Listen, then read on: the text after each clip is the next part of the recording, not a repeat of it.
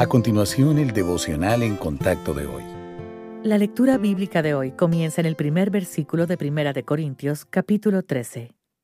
Si yo hablase lenguas humanas y angélicas y no tengo amor, vengo a ser como metal que resuena o címbalo que retiñe. Y si tuviese profecía, y entendiese todos los misterios y toda ciencia, y si tuviese toda la fe, de tal manera que trasladase los montes, y no tengo amor, nada soy. Y si repartiese todos mis bienes para dar de comer a los pobres, y si entregase mi cuerpo para ser quemado, y no tengo amor, de nada me sirve. ¿Qué es más difícil? ¿Dar un estudio bíblico o amar a un enemigo? ¿Ayudar a un vecino o ser paciente con personas problemáticas? ¿Hacer una buena acción o sentir paz en una crisis?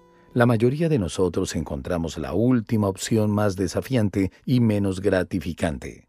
El mundo admira a las personas orientadas a la acción y tendemos a adoptar el mismo estándar en la Iglesia. Se supone que las personas que hacen más son las que están llenas del Espíritu Santo, pero eso no siempre es cierto. Los logros no equivalen a madurez espiritual. La verdadera medida del control del espíritu es el carácter, no las capacidades o los logros. Aunque las buenas acciones y los dones espirituales son recursos dados por Dios para nuestro servicio, el Espíritu Santo también obra y produce fruto espiritual. Su objetivo es una transformación mediante la cual se reproducen en nosotros las cualidades de Cristo. Sin el fruto descrito en Gálatas 5, versículos 22 y 23, ninguno de nuestros esfuerzos valen la pena.